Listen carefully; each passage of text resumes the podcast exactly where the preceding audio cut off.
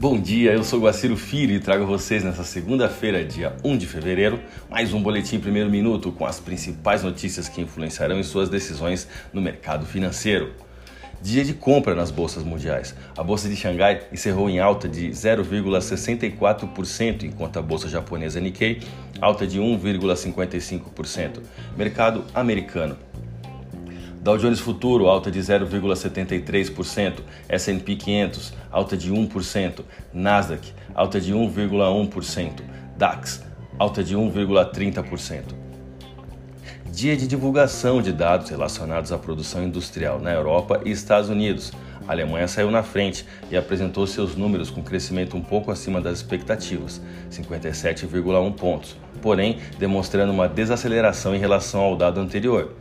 A zona do euro como um todo também superou a projeção esperada, que era de 54,7 pontos, e cresceu 54,8 pontos. Ainda assim, também desacelerou.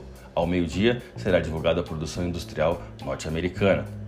No cenário doméstico, está bem agitado para hoje.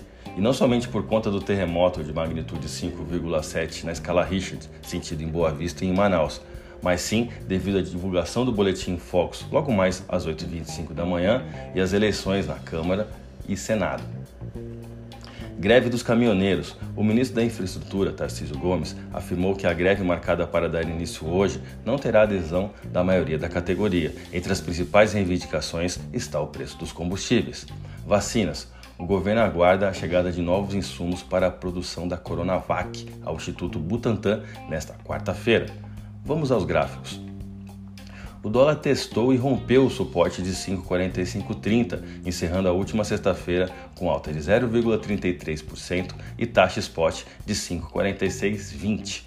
Diante de uma semana com indicadores econômicos de peso e cenário político agitado, tudo pode acontecer. Nossa próxima resistência está em 5,4870 e suporte em 5,3856. Já o euro segue na margem da linha do suporte de seu canal de alta e esse enfraquecimento global na moeda hoje pode apresentar uma desaceleração ainda maior na moeda, devido ao enfraquecimento da produção industrial na zona do euro. A moeda da zona do euro ela encerrou o último pregão com alta de 0,5% e taxa spot de 6,6285. Siga nossos boletins para ficar sempre conectado às principais notícias.